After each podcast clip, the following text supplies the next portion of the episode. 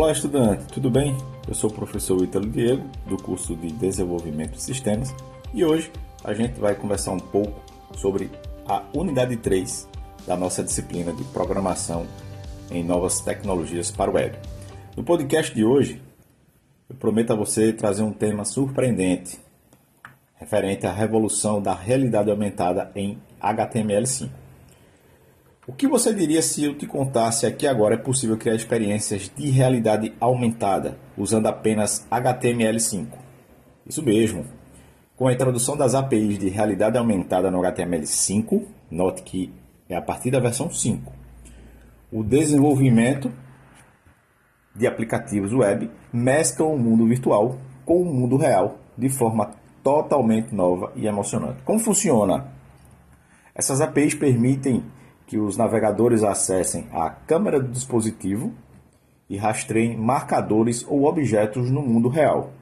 Com essa informação, os desenvolvedores podem sobrepor gráficos, animações e interações digitais diretamente na tela do dispositivo, criando experiências de realidade aumentada, imersivas e envolventes.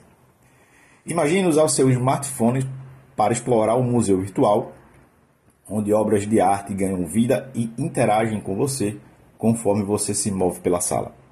Ou talvez você queira experimentar um jogo de quebra-cabeça onde os objetos aparecem magicamente em seu ambiente físico.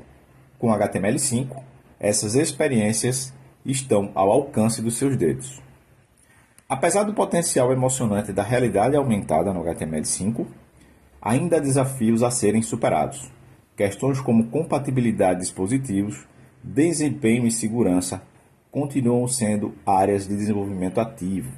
Então, se você tem interesse nesse, nesse sentido né, de desenvolvimento web, é um momento muito interessante para você explorar, porque ainda há muito que explorar.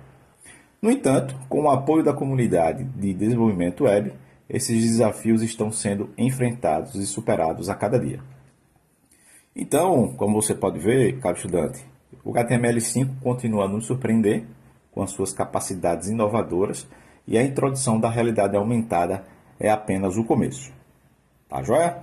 Agradeço por acompanhar esse podcast da Unidade 3 e se você quiser debater um pouco sobre esse assunto, seria muito interessante. Eu convido para que você escreva lá na competência 3 da nossa disciplina para a gente discutir um pouco sobre o assunto e bater um papo legal com a turma. Beleza?